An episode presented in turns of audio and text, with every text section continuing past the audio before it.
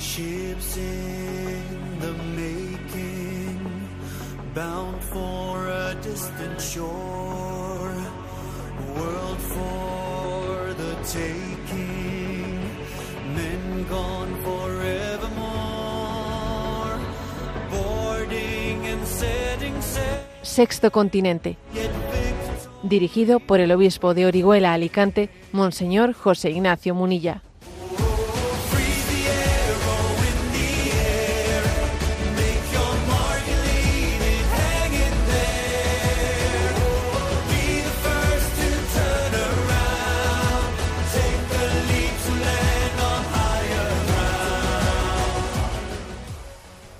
Cordial saludo a todos los oyentes de Radio María. Un día más, con la gracia del Señor, nos disponemos a realizar este programa radiofónico llamado Sexto Continente, que lunes y viernes de 8 a 9 de la mañana, una hora menos, en las Islas Canarias realizamos en directo aquí en Radio María España. Este programa de Sexto Continente, por aquellos avatares de la Providencia, ha, ha tenido un hermanamiento en los últimos meses que es un hermanamiento con un, un, obispo de Nicaragua, Monseñor Rolando Álvarez, un obispo que lleva ya varios meses en prisión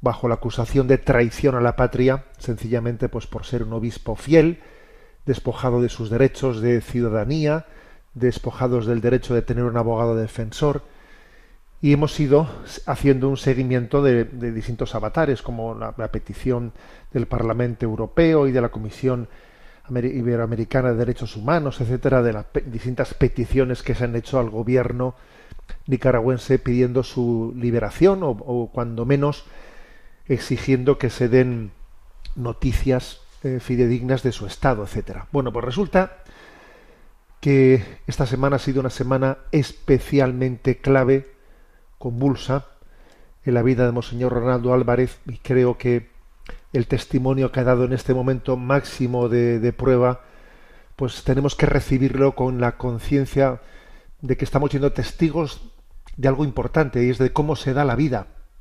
Cómo se da la vida. Ser testigos de ellos, aprenderlo, acogerlo y trasladarlo cada uno de nosotros ¿no? a nuestra situación. Bueno, ¿qué es lo que ha ocurrido esta semana? Bueno, pues lo que ha ocurrido es que mm, ha habido un intento, un intento por parte del gobierno, mm, del gobierno de Nicaragua, de llegar a algún tipo de solución, porque claro, para ellos el tener en prisión a señor Ronaldo Álvarez, quiero recuerdo brevemente que en su momento cuando se le condenó por traición a la patria, se intentó que fuese, que fuese exiliado a Estados Unidos, se le intentó subir en un avión para mandarle exiliado a Estados Unidos, pero él lo rechazó. Él dijo que él no quería ir eh, a Estados Unidos y ser libre allí, que su sitio era pues estar en Nicaragua, que él, que él era pastor de sus fieles y que si no tenía espacio para estar pues libre, pues que estuviese en la cárcel y que él pasaría pues, su pastoreo en la cárcel, ¿no? Claro, como esa situación es especialmente incómoda, ¿no? Incómoda, pues para el gobierno nicaragüense, pues han hecho pues eh, una y otros y otros intentos, ¿no? Y en concreto, pues esta semana las noticias tienen algo de confuso, pero eh, yo creo que podemos a estas alturas decir ya como algo contrastado que el gobierno nicaragüense llegó a sacar de la cárcel, eh, de la cárcel por, por el espacio de, de, un par de días a Monseñor Ronaldo Álvarez e intentó, llevándolo a la sede de la conferencia episcopal, intentó que él se aviniese a una solución en la que marchase fuera, ¿eh? marchase fuera, aprovechando que la Santa Sede había enviado a Managua un representante diplomático de la Secretaría de Relaciones Exteriores para negociar con el gobierno de Nicaragua pues la situación de Monseñor Ronaldo Álvarez, aprovechando esa visita, el gobierno había, lo había sacado de la cárcel para llevarlo allí e, e intentar, ¿no? Intentar que, bueno, pues que este enviado de, de, la Santa Sede le convenciese mm, de que aceptase el exilio y saliese de la cárcel. Pero claro, señor Ronaldo Álvarez manifestó que él únicamente saldría, aceptaría tal ofrecimiento si era bajo obediencia del Santo Padre, si el Santo Padre se lo pedía, si no él, su opción era quedarse. Y entonces, claro, pues, eh, pues el representante de la Santa Sede dijo, no, el Santo Padre no me ha dado orden de que usted salga, sencillamente respetó su discernimiento de conciencia, dijo, discierna usted en conciencia lo que tiene que hacer. Y él dijo, bueno, pues sí, estamos hablando de, de, la, la, versión que F y el confidencial han transmitido después de, tener como fuentes distintas fuentes eclesiales y, diplomáticas, ¿eh? dice la agencia F y, el confidencial. Bueno, finalmente, por lo tanto, viendo que no podían convencerle y viendo que por otra parte, pues el, enviado de la Santa Sede no tenía una orden del Santo Padre de que abandonase, ¿no? aceptase la, oferta de, ir en exilio, ¿eh? de ir en exilio al exterior, al Vaticano o a, Estados Unidos o a donde fuese, pues finalmente le han vuelto a conducir a prisión. ¿Eh? esto es lo que ha acontecido esta semana. Es verdad, es, verdad que todo esto ha sido cosa de hace dos días, todavía hay cierta confusión porque ha habido también eh, declaraciones de algunos representantes eclesiales diciendo que no se hagan caso a las informaciones, etcétera. Bien, pero creo que creo que está suficientemente contrastado lo que he dicho porque también es forma parte de, la afirmación de agencia F y del confidencial. Bueno, y ahora viene una reflexión nuestra, ¿no? Una reflexión mm, que yo ayer envié a redes sociales, pues un, un mensaje en el que decía, bueno, vamos a reflexionar todos, ¿no? Sobre esta, sobre este compromiso, sobre esta actitud, sobre este testimonio de Monseñor Hernando Álvarez diciendo no acepto el exilio, no lo acepto, eh, que ustedes me, dejen en libertad, yo, quiero, yo prefiero quedarme en la cárcel, si ustedes no me dejan pastorear libremente al pueblo que se me ha encomendado, y si ustedes me dan la, alternativa de o libre en el extranjero o aquí en la cárcel, pues yo prefiero la cárcel. ¿eh? En primer lugar, mi primera reflexión es que increíblemente molesto ¿eh? le resulta al gobierno nicaragüense la, la figura de Monseñor Ronaldo Álvarez, ¿no? Hasta qué punto le resulta molesto. Me recuerda, pues, como Enrique VIII se, se, estaba revolviendo ante Tomás Moro, porque claro, veía que Tomás Moro no se inclinaba ante su matrimonio con Ana, Ana Bolena, y entonces, claro, ese silencio de Tomás Moro era un silencio que, que a Enrique VIII le, le, estaba taladrando la cabeza, ¿no? O me recuerda también a Herodes, que le resultaba tremendamente molesto Juan Bautista, su, su testimonio, su vida, su, ¿eh? porque le había recordado que no le era lícito tomar como esposa a la mujer de su hermano. Y entonces, claro, tanto Enrique VIII como, como Herodes, pues es que no, o sea, les rechinaba, eh, le rechinaba la figura de alguien que, que, permaneciese, que permaneciese fiel y que actuase en conciencia. ¿eh? Entonces uno se acuerda de ese episodio, ¿no? Del capítulo segundo del libro de la sabiduría. Oprimamos al pobre inocente, no tengamos compasión de la viuda, ni respetemos las canas venerables del anciano acechemos al justo, que nos resulta fastidioso, se opone a nuestro modo de actuar, nos reprocha las faltas contra la ley y nos reprende contra la educación recibida. Presume de conocer a Dios y se llama a sí mismo Hijo de Dios. Es un reproche contra nuestros criterios. Su sola presencia nos resulta insoportable. Lleva una vida distinta de los demás y va por caminos diferentes nos considera moneda falsa y nos esquiva como a impuros. Proclama dichoso el destino de los justos y presume de tener por Padre a Dios. Veamos si es verdad lo que dice, comprobando cómo es su muerte. Si el justo es hijo de Dios, Él lo auxiliará y lo librará de sus enemigos. Lo someteremos a ultrajes y torturas para conocer su temple y comprobar su resistencia lo condenaremos a muerte ignominiosa, pues según dice, Dios lo salvará. Es increíble, ¿no? Que este texto del libro de la, del libro de la sabiduría, ese capítulo segundo, lo veamos ahora realizado, ¿no? De esta, de esta forma. Bueno, yo ayer envié a redes sociales un mensaje con el deseo de, suscitar la reflexión sobre este testimonio ¿no? de fidelidad invitando a que cada uno haga, añada su lectura. ¿no? Yo, yo compartía tres. ¿no? La, la primera lectura que compartía es que, que cuando el tirano ofrece la libertad gratuitamente, es señal inequívoca de que el precio es la traición a nuestra conciencia. Claro, Daniel Ortega le está diciendo a Monseñor Ronaldo Álvarez, venga, ahí tienes la libertad, vete. No puedes aguantar tantos años en prisión, vete, ahí tienes la libertad, ya. Cuando alguien me ofrece esa libertad, en el fondo el precio es la traición a nuestra conciencia, ¿no? Y, ese, y no ha aceptado ese chantaje. ¿eh? otras cosas, ¿por qué? ¿Eh? Pues porque cuando en un país las leyes son injustas, el lugar de los hombres justos, pues quizás sea el calabozo. Entonces la segunda reflexión que yo he enviado a redes es la, la siguiente, ¿no? Un poco de, con un poco de sentido del humor.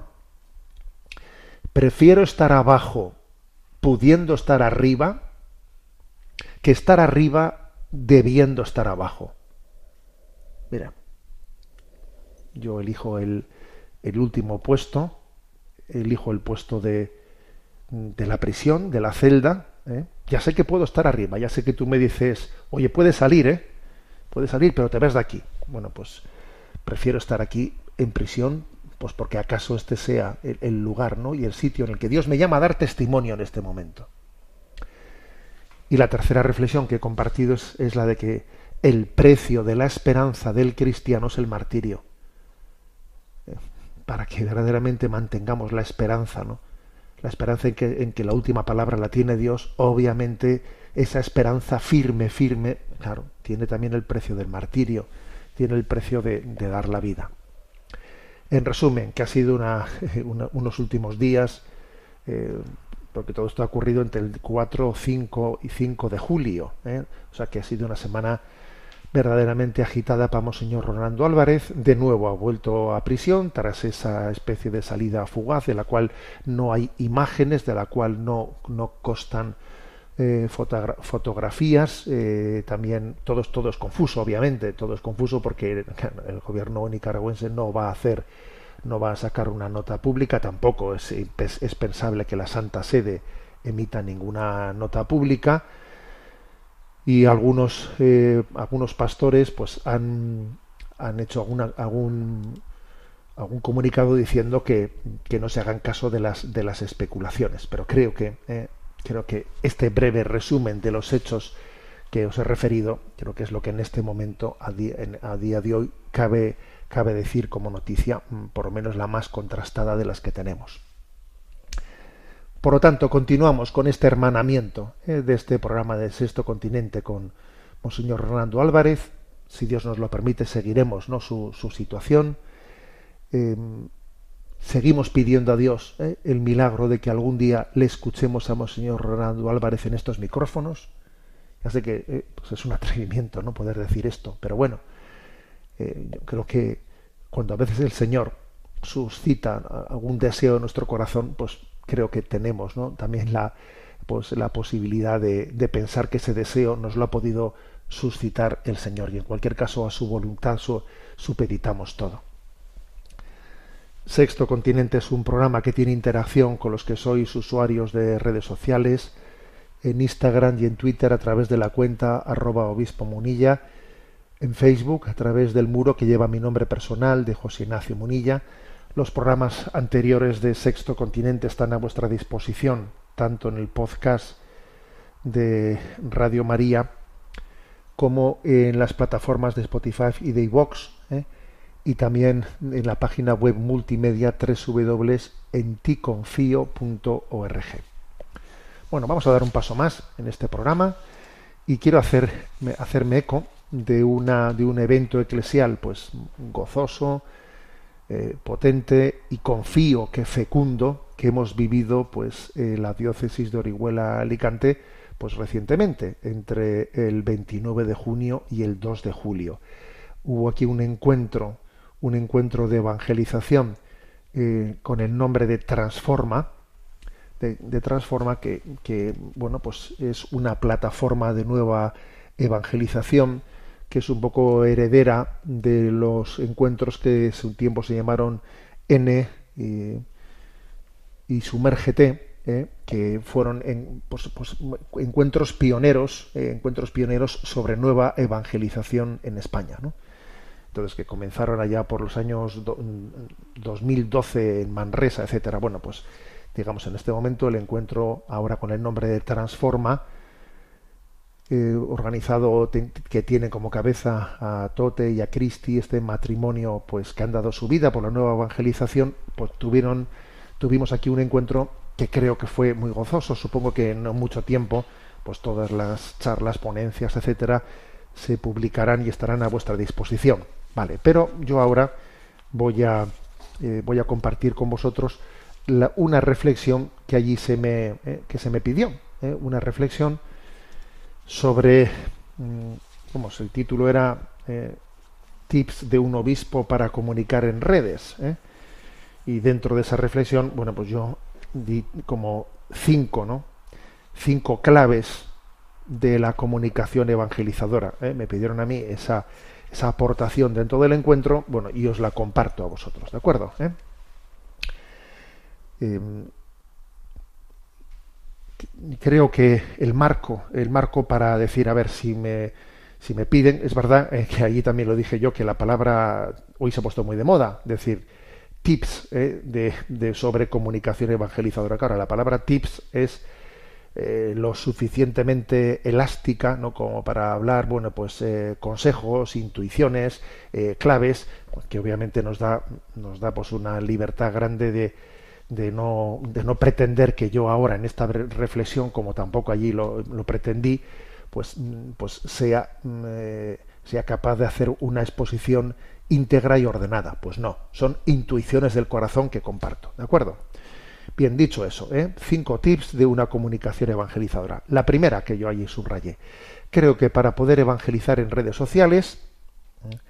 es muy importante comunicar desde el corazón. En la línea de esta carta apostólica recién publicada sobre sobre Pascal, con motivo del cuarto nacimiento de Pascal. Eh, allí se, subraya mucho que, que, una de las intuiciones de Pascal, que en el fondo es la intuición también agustiniana, es la de comunicar desde el corazón. ¿eh? ¿Qué es esto de comunicar desde el corazón? Sería equivocado que mm, asimilásemos ese concepto a lo que hoy en día está muy de moda, que es el emotivismo. ¿eh? Estamos en una cultura que tiene un sobreexceso de emotivismo, de sentimentalismo, una carencia de racionalidad eh, patente. No va por ahí el, término. No va nada que ver, ¿eh? nada que ver. Cuando hablamos de comunicación desde el corazón, no estamos subrayando más emotivismo, que lo del emotivismo es una borrachera de emotivismo. ¿eh? Si hoy en día vemos vemos un, un anuncio, un spot eh, publicitario, en el fondo ves tú que lo que el spot publicitario está queriendo es tocarte tus sentimientos, ¿no? que te produzca una emoción. Eh, a ver, en fondo es, es recurrir a lo emotivo, ¿eh?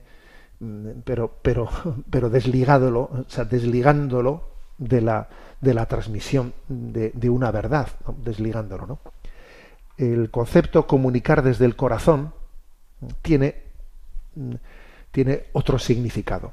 El significado es que haya dos motores, dos motores que son los que realmente muevan nuestra comunicación, las cosas que decimos, ¿no? las cosas que transmitimos. Dos motores. El primero es el de la sed, la sed que anida en nosotros, ¿no? La sed de comprensión, la sed de sentido, la sed de trascendencia. ¿Eh? En el hombre, en el hombre hay sed, Dios nos ha creado con, una sed de infinito que, anida en el corazón del hombre, ¿no? Y por otra parte, el segundo motor, además de la sed, es el amor. Dios nos, nos llama a amar, nos llama a amarle a Él y amarnos entre nosotros y amarnos a nosotros mismos. O sea, que la sed y el amor sean los dos motores de la comunicación. Tengo sed y eso me mueve, ¿no?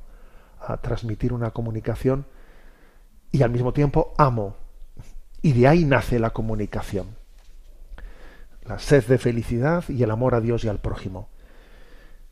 Creo que esto hace, cuando, cuando es así, esto hace que la comunicación sea, eh, sea verdaderamente significativa, interpelante, que conecte, que no sea aburrida, que, que esté dicha para mí, eh, que esté dicha para mí.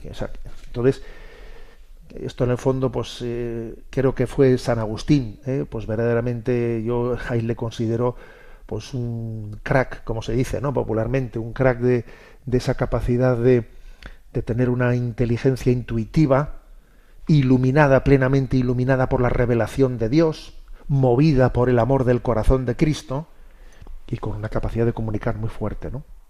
¿Eh? Que es tantas expresiones agustinianas, ¿no? Que tienen una fuerza muy grande de comunicación. ¿eh?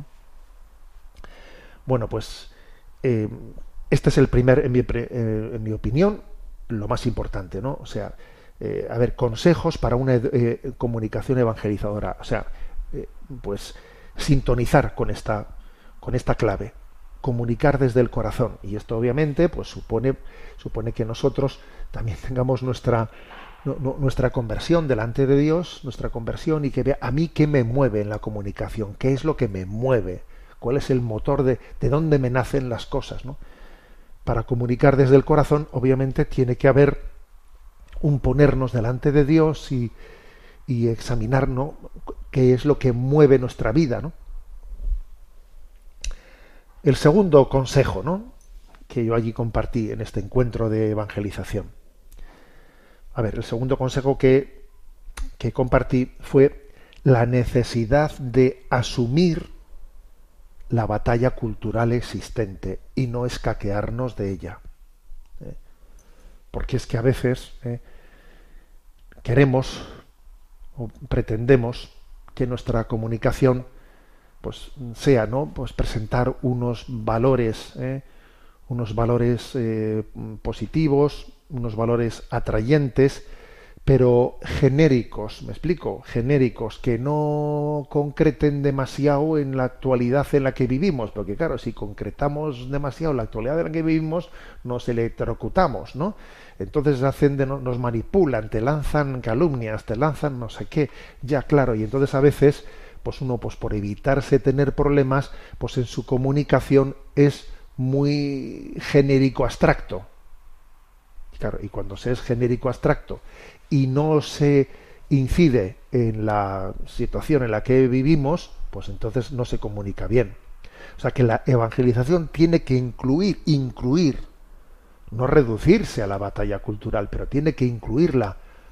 Tiene que ser capaz de, iluminar y desenmascarar, por ejemplo, la situación que vive, que vive España, bueno, y no España únicamente, ¿no? Pero que vivimos con esta crisis tremenda introducida por, la, por, la, por, por una inversión antropológica, etcétera, etcétera, ¿no? Tiene que incidir en ello.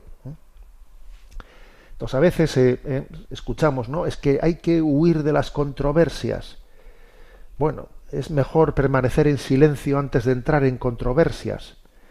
Bueno, pues yo con todos mis respetos no, no veo que Jesucristo actuase así. Jesucristo no parece que, que rehuía las controversias vamos, uno se acerca al Evangelio de San Juan, por decir una cosa, ¿no?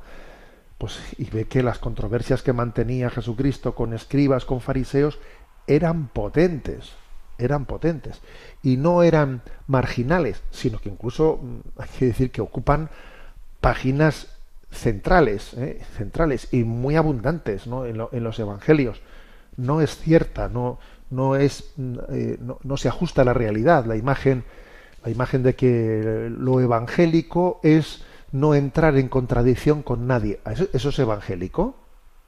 ¿Eso es evangélico? Pues yo, yo leo otro evangelio. O sea, Jesús sí entraba en contradicción, en contradicciones, ¿no? Entonces, creo que hay que asumir la batalla cultural. Si no se asume la batalla cultural, pues porque tenemos, ¿eh? tenemos miedos, porque no nos gusta desgastarnos, porque pues de alguna manera nuestra comunicación no va, no, no, no va a ser eh, efectiva. Entonces, insisto, ¿eh? Jesucristo no fue un moderador de pluralismos.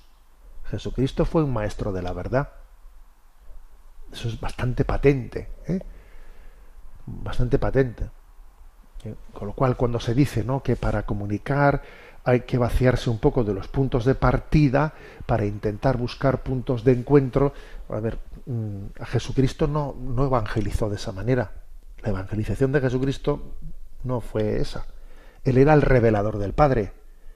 Era el revelador del Padre. Eso de vaciarse de los puntos de partida para poder llegar y, nuestro y nuestro hacernos presentes en redes sociales es evangelizar desde la verdad de Cristo, desde la verdad suya. Con esto no queremos decir que haya que ser agresivos. Jesús no fue agresivo. Jesús fue paciente, pero fue claro, ¿eh? fue claro.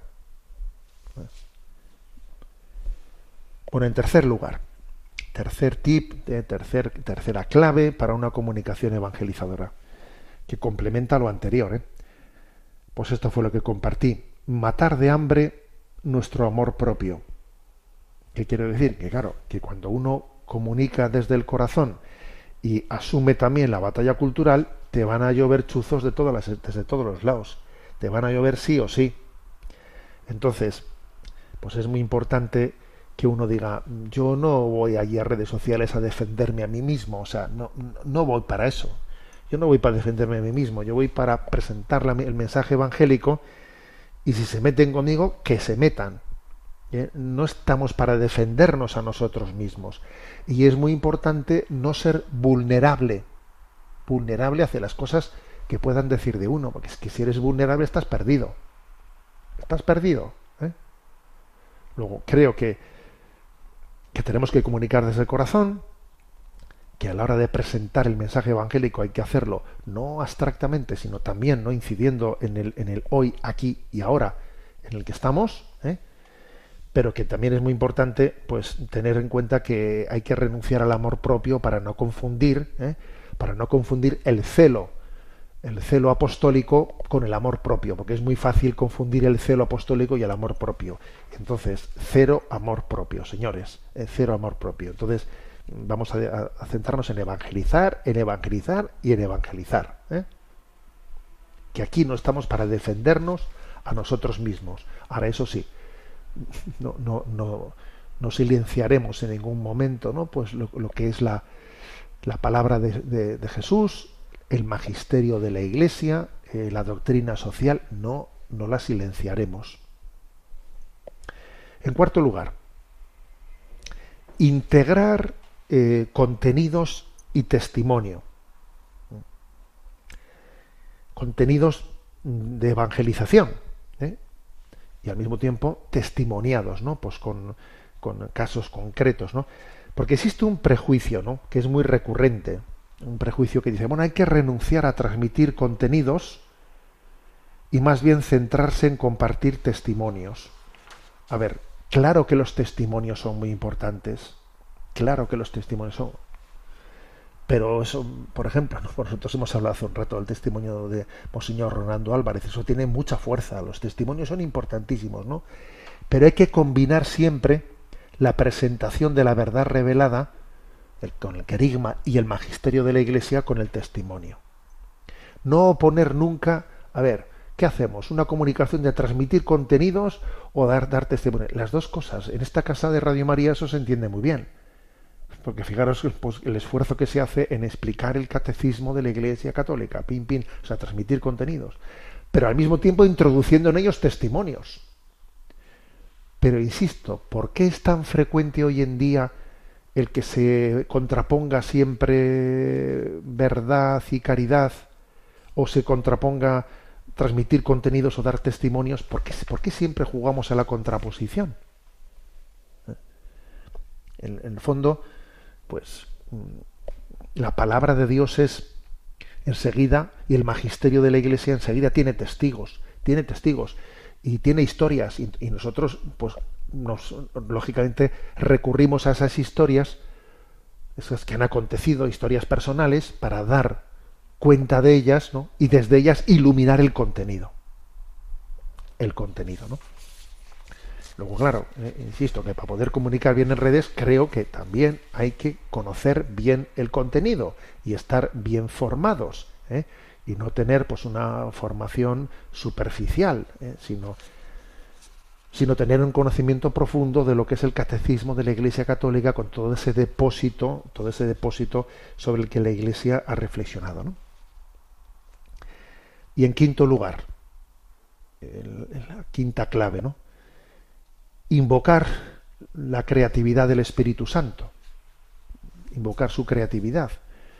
O sea, todos no tenemos por qué ser iguales. Él nos da, él da dones, él da carismas. Eh, no tenemos que pretender ser, ser como el otro.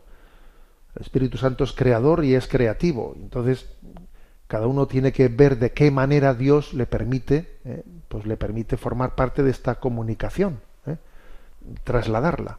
Aquí lo importante es entender que los enamorados se enamoran. Si yo me enamoro, enamoro de, de, ese mensaje de Jesucristo, bueno, pues el Señor ya se servirá de mí de alguna manera para, para enamorar, porque el amor es comunicativo, ¿eh? es comunicativo. Antes incluso de empezar a, a, elegir muchas palabras, ya el amor es comunicativo, hasta por el brillo de los ojos es comunicativo, ¿no? Luego, sin pretender ¿no? que todo el mundo tiene que estar en redes sociales, pues todo el mundo igual no tiene que estar en redes sociales. Es que yo diría que no conviene, ¿eh? pero cada uno discierne dónde le quiere Dios y invocar la creatividad del Espíritu Santo para que, para que verdaderamente llevemos a cabo eh, en, nuestra forma ese id y evangelizad, ¿no? Pero creo, insisto, en que cuando hablamos de creatividad eh, hay que darle siempre, digamos, la iniciativa al Espíritu Santo, ¿no?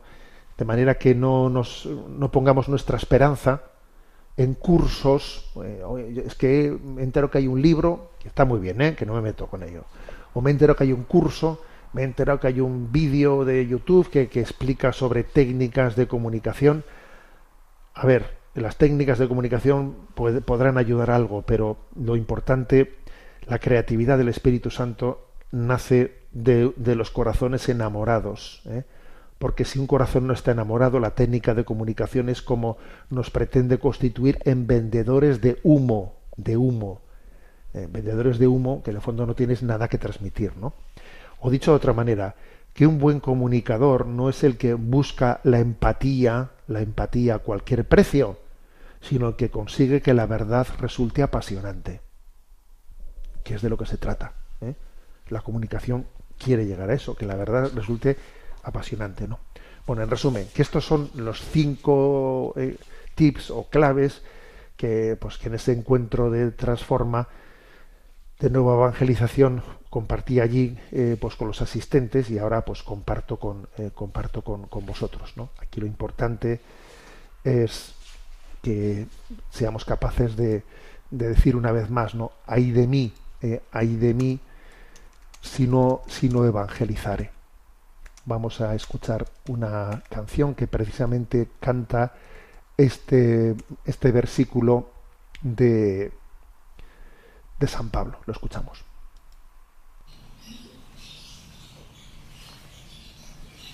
Cantado por una familia, a ver si lo escuchamos ahora mismo.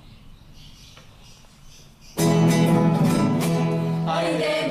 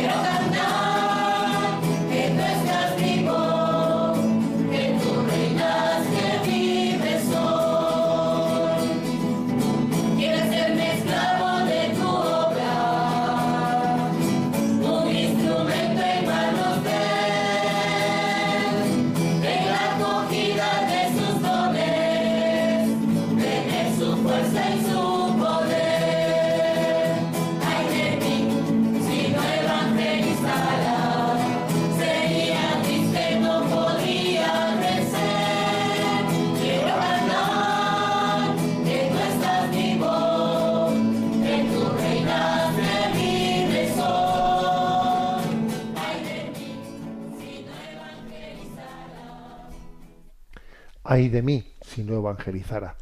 Continuamos esta edición de Sexto Continente y sabéis que hay eh, pues un, un, correo electrónico habilitado para que podáis allí hacer llegar vuestras preguntas, aportaciones, que es sextocontinente arroba radiomaria.es, sextocontinente arroba radiomaria.es y a Yolanda que está en la emisora le vamos a pedir que nos traslade las preguntas seleccionadas. Buenos días, Yolanda. Muy buenos días. Una familia nos escribe desde Chile. Somos una familia con cinco hijos, algunos ya decidiendo qué camino tomar para estudiar en la universidad. Los tengo en colegio católico del Opus Dei, felices porque es lo más cercano acá en Chile en nuestras creencias. Sin embargo, me preocupa que sepamos eh, motivar suficientemente a discernir a nuestros hijos sobre su posible vocación al sacerdocio y a las niñas a la vida religiosa. Yo rezo para que el Señor les haga este llamado, pero no sé cómo lograr incentivarlos sin que sea presión, ya que es una alternativa que no hay que descartar porque ese es un llamado del Señor. Siento que me falta valor, pero a su vez no quiero que sientan que los estoy obligando. Además, tengo la intuición de que el tercero de mis hijos varones tiene vocación por una de esas corazonadas que tenemos las madres, pero quiero ser muy prudente con él y lo suficientemente sabia para no espantar la vocación, ya que tiene casi 13 años y toda una vida aún por delante. Y al mayor, que padece síndrome de Down, le encantan las misiones y es muy piadoso. Más que nada, le pido unos consejos para motivar y mostrar ese camino como una preciosa opción que no se puede descartar de primeras. Muchas gracias por todas sus charlas y libros que tanto consejo dan. Saludos cordiales y rezaré por usted consuelo desde Chile. Bueno, pues la verdad es que una madre que tiene esa preocupación ¿no? de decir, a ver, eh, ¿cómo mostrarles qué puede hacer una madre, un padre a la hora de pues ser instrumento de Dios para que sus hijos puedan estar abiertos eh, a, a, la vocación que Dios pueda transmitirles. Porque dice, bueno, pues puedo, uno puede pecar de, de no plantearles a su hijo, a sus hijos nunca nada, ¿eh? O de pretender ser eh, teledirigirles, ¿no? Como si pues, fuese un poco una presión mía la que pretende que, que, cada uno tenga una vocación que a mí se me ocurra, que obviamente sería incorrecto, ¿no? O sea, cómo tener un equilibrio, ¿eh? un equilibrio verdadero, ¿no? Bueno, la verdad es que em, creo que lo, más fecundo, lo más eficaz, ¿eh? es que en una familia, pues se plantee se plantee sencillamente como algo naturalizado el que el que todo mundo sea consciente de que pedimos a Dios que cada uno busque su vocación. ¿eh? El que digamos, vamos a pedir en esta familia para que cada uno encuentre el camino que Dios ha pensado para cada uno de nosotros. O sea, que ellos se naturalicen, se connaturalicen con este concepto. Con el concepto de que en esta familia cada uno tiene que buscar el camino concreto en el que Dios le quiere. Que eso, eso no le suene a chino, ¿eh? que eso, eso suene como lo, natural. ¿no? En segundo lugar, creo que algo que ayuda mucho y que es muy práctico eh, es que, pues, que una familia tenga también pues, pues, eh, una relación personal pues, con sacerdotes, con religiosos, y que nuestros hijos hayan visto ¿no? esa relación normal, naturalizada, y creo que puede ser muy bueno que cuando tengamos encuentros familiares con religiosos, con sacerdotes, que por ejemplo se les haga la pregunta, el señor párroco, pues un día tú imagínate, ¿no? Pues que se le invita a casa al párroco a pues eh, a tomar un café, ¿no? Con, eh, con la familia y lo que sea, ¿no? Y entonces hacerle la pregunta, ¿cómo fue su vocación? ¿Nos podía contar cómo, cómo fue su vocación? Creo que puede ser bueno que nuestros hijos escuchen testimonios de cómo los demás han llegado a discernir su vocación. Eso, en la práctica, es mucho más luminoso de lo que podemos suponer. ¿eh? Porque una cosa es un poco la teoría, pero a ver, este en concreto, este que está delante mío, ¿no? ¿Cómo, cómo llegó a percibir su vocación? Sin pretender que sea ni, ni remotamente eh, pues en un caso que, vaya a coincidir con el mío, porque yo eso es algo que, me he convencido, ¿eh? me he convencido de que todas las historias vocacionales son distintas, pero sí tienen algo, algo que es muy, digamos, estimulante, que es la conciencia de que, de que Dios se hace notar a, cada uno de nosotros, ¿no? Entonces yo creo que puede ser bueno que en una familia tengamos relaciones eh, pues, con, pues con sacerdotes, con religiosos y que en nuestros encuentros con ellos pues una tertulia, una comida, les preguntemos cómo fue, ¿no? El discernimiento vocacional de, cada uno. Creo que eso es, eso es muy eficaz. ¿eh? Yo creo que es de lo más importante. También creo que es muy bueno en el que en los años claves de discernimiento, eh, pues en esos años de los 14, 15, 16 años, ¿no? 17 años, en esos años claves del discernimiento, nuestros hijos pues puedan tener encuentros, encuentros, llamémosles, de ejercicios espirituales, de retiros, en los que se dé margen a poder escuchar la, la llamada de Dios procurar que esos años sean años en los que exista ¿no? pues ese espacio en el que Dios puede hablar de una forma, de una forma especial. También obviamente pues el hecho de que pues en la familia se, conozcan, se tengan referencias, ¿no? referencias de, de santos a los cuales admiramos, muchos de los cuales tendrán vocación, habrán sido sacerdotes o obispos o religiosas, no todos, muchos habrán sido laicos, obviamente, ¿no? Pero el hecho de que tengamos esas referencias también sirve muchísimo para el discernimiento vocacional. ¿eh? Dicho esto, yo creo que mm, yo creo que no hay que tener ¿eh? pues el agobio de decir, eh, pues igual estaré pecando de no, de, no decirles a mis hijos, de no, con que en algún momento, cuando haya surgido pues la, la conversación con nuestros hijos, ¿no? Pues que, que, ellos escuchen de nosotros. Mirad, que sepáis que yo al Señor le he pedido, pues que, que acertéis con vuestra vocación y yo seré muy feliz si sea la que sea la vocación que tengáis, si es de sacerdote, si es de religiosa, si es de formar un matrimonio, seré muy feliz, pero porque yo quiero que busquéis la voluntad de Dios. Yo creo que esa manifestación de un padre o de una madre hacia sus hijos, también eso ayuda muchísimo. Eh, ayuda muchísimo a que ellos entiendan que nosotros no pretendemos hacerlos a nuestra imagen y semejanza, sino ponerles en sintonía, en sintonía para que escuchen la, voluntad de Dios. ¿eh? Creo que son los consejos principales que yo les daría. Adelante con la siguiente consulta. Sí, recibimos la siguiente consulta y testimonio de un médico. Dice, muy buenos días, monseñor. Trabajo en la sección de traumatología de nuestro hospital, donde hemos asistido a una señora mayor, testigo de Jehová, la cual se oponía a recibir transfusión de sangre en una operación de fractura de cadera. Se le dio eritropoyetina y se retrasó la intervención. Finalmente se le intervino sin la transfusión de sangre y murió en la mesa de operación. Los médicos de mi país tenemos un juramento hipocrático. Tenemos que defender la vida. No pueden hacernos comulgar con ruedas de molino. ¿Podría usted aclarar estos conceptos, por favor? Muchas gracias y ruego me mantengan en el anonimato. Bueno, vamos a ver. Eh, ¿qué, podemos decir, no? Desde el punto de vista de la doctrina social sobre, sobre este tema.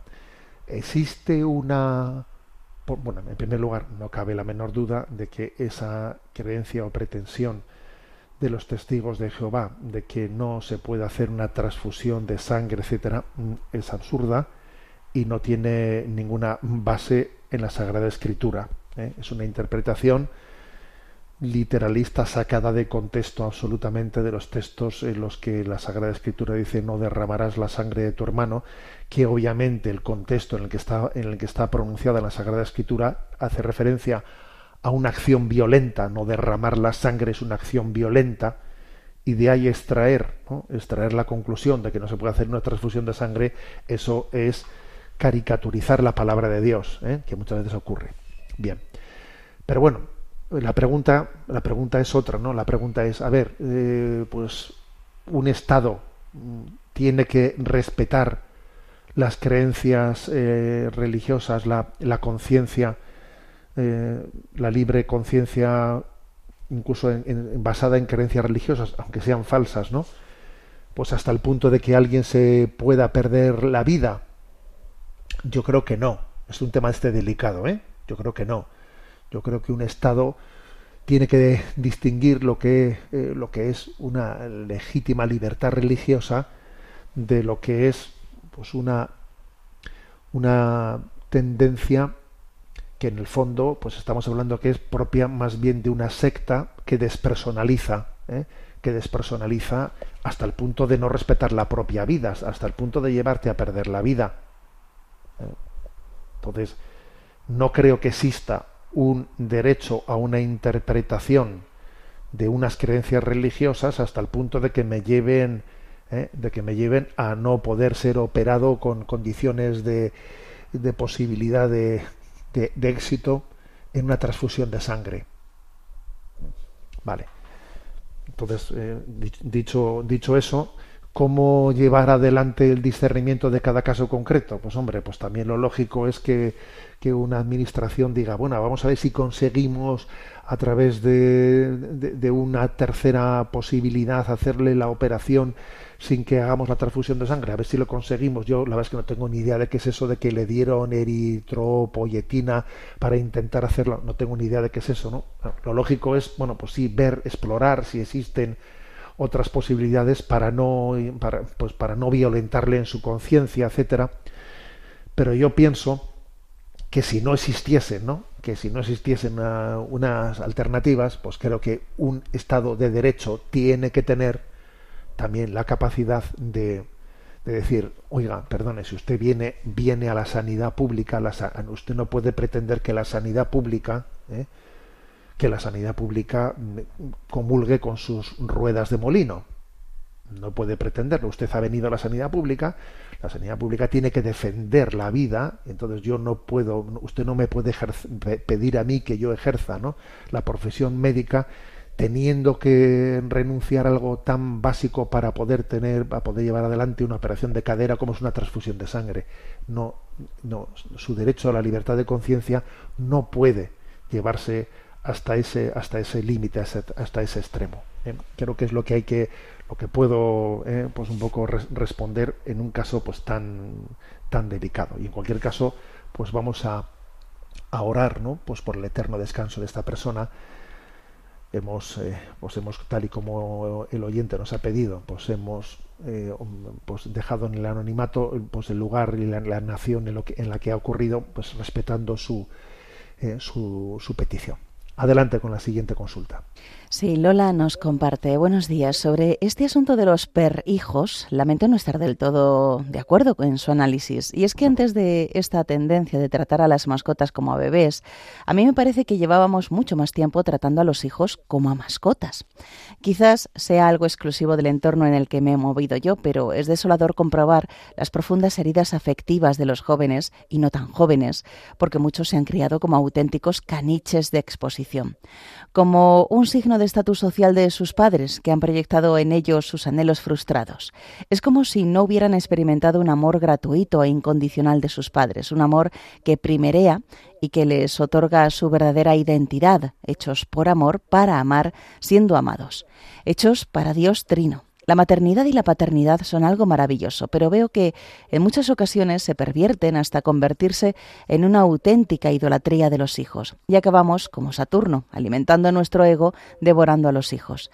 Los pobres acaban destrozados y claro, gato escaldado, del agua fría huye no quieren sufrir más, así que se cierran al amor. Normal que no le abran el corazón a Jesús, amor de los amores. No sé si usted estará de acuerdo con esto, espero que no, y que me corrija esta reflexión tan ceniza. Muchas gracias por su labor. Cuente con mis oraciones. Bueno, yo creo que sí es una buena reflexión.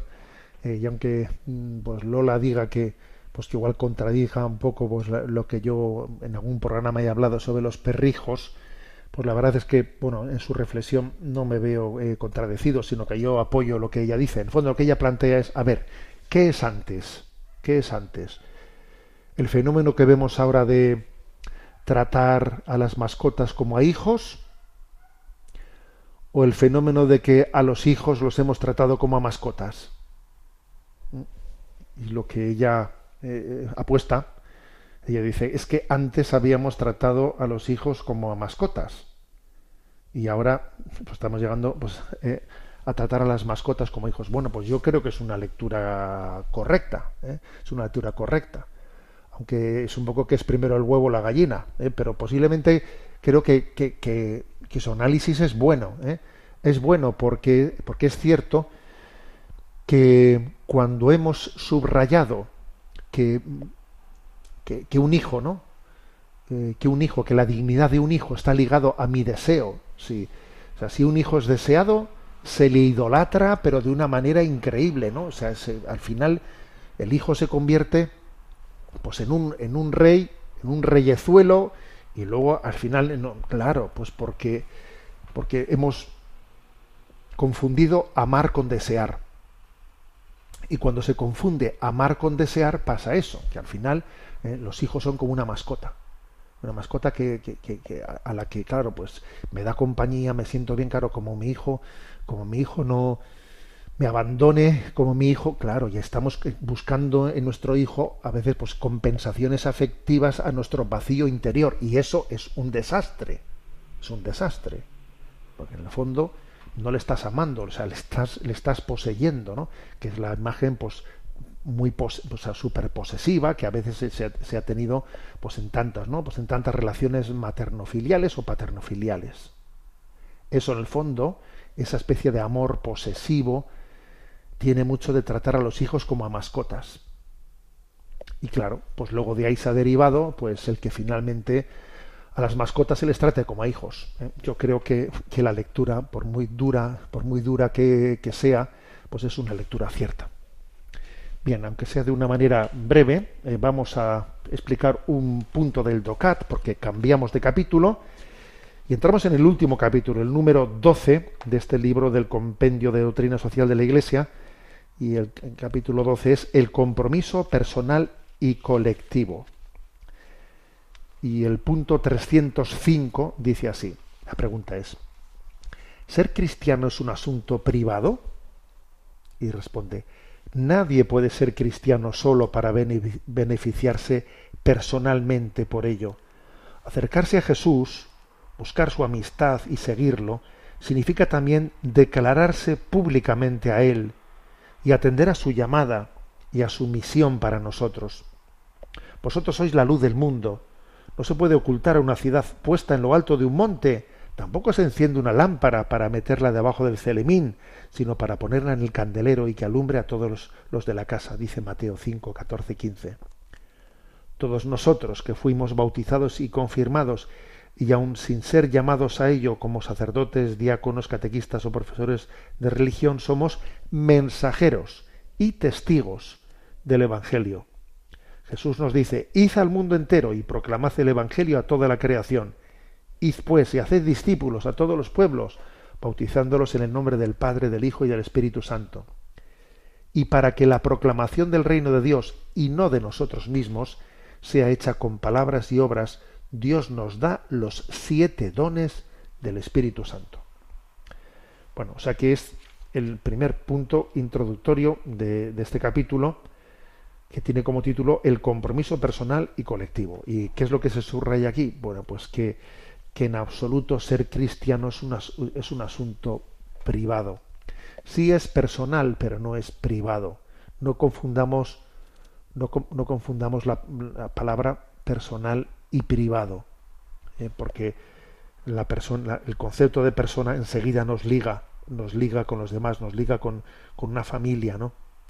con, una iglesia que es una que es una gran familia. Tenemos hoy en día una, una concepción pues religiosa muy intimista, muy intimista, en la que yo tengo mi relación personal con mi Dios, ¿eh? en el que yo le pido que me ayude, que me saque de, que me saque de mis apuros, que me saque de no sé qué, mi Dios, a veces llamamos mi Diosito, ¿eh? a ver, un momento, cuidadito con esa imagen de mi Dios eh, como, como que es mi recurso para mis momentos de soledad, para mis momentos de agobio, para mis problemas. O sea, esa visión tiene un peligro, claro que tiene un peligro. ¿eh? Tiene un peligro que tenemos que estar siempre eh, pues compensando, educando, purificando, ¿no? Purificando en el Evangelio. el, Señor, el Señor se dirige a nosotros en primera persona del plural. Id, comunicad, marchad, proclamad. O sea, es curioso. El Evangelio utiliza la primera persona del plural para dirigirse a nosotros. Y yo no puedo, ¿eh? fijaros incluso el Padre Nuestro, ¿eh? Padre nuestro que estás en el cielo, danos, ¿eh? etcétera, etcétera. O sea, entonces nosotros no podemos pasar de la primera persona del plural de repente así por las buenas, ¿no? O de la segunda persona vosotros. El Evangelio nos habla de vosotros. Nosotros tenemos que responderle al Señor. Si Él nos ha dicho vosotros, segunda persona del plural, nosotros tenemos que responderle con nosotros, primera persona del plural. No pasar a la primera del singular y olvidarme de los demás. Este es, yo creo que esta es la clave y, y siempre tenemos que estar atentos, ¿no? Atentos hacia esa tendencia a la privatización de nuestra relación con Dios. El Señor nos pide que seamos testigos, que seamos enviados, que seamos mensajeros de su testigo, de su mensaje, perdón. Y, creo que esto es algo no añadido, no, es troncal. Es troncal, forma parte del mensaje cristiano en su propia esencia, porque Dios es Trinidad, porque Dios nos ha creado en familia, porque la Iglesia es una gran familia, ¿eh? porque la humanidad eh, tiene también una, una vocación, eh, una vocación de destino a la que en la que todos estamos comprometidos, ¿no? teniendo un común destino, que es juntarnos en la gloria de Dios para alabarle para siempre. Tenemos el tiempo cumplido. Me despido con la bendición de Dios Todopoderoso, Padre, Hijo y Espíritu Santo. Alabado sea Jesucristo.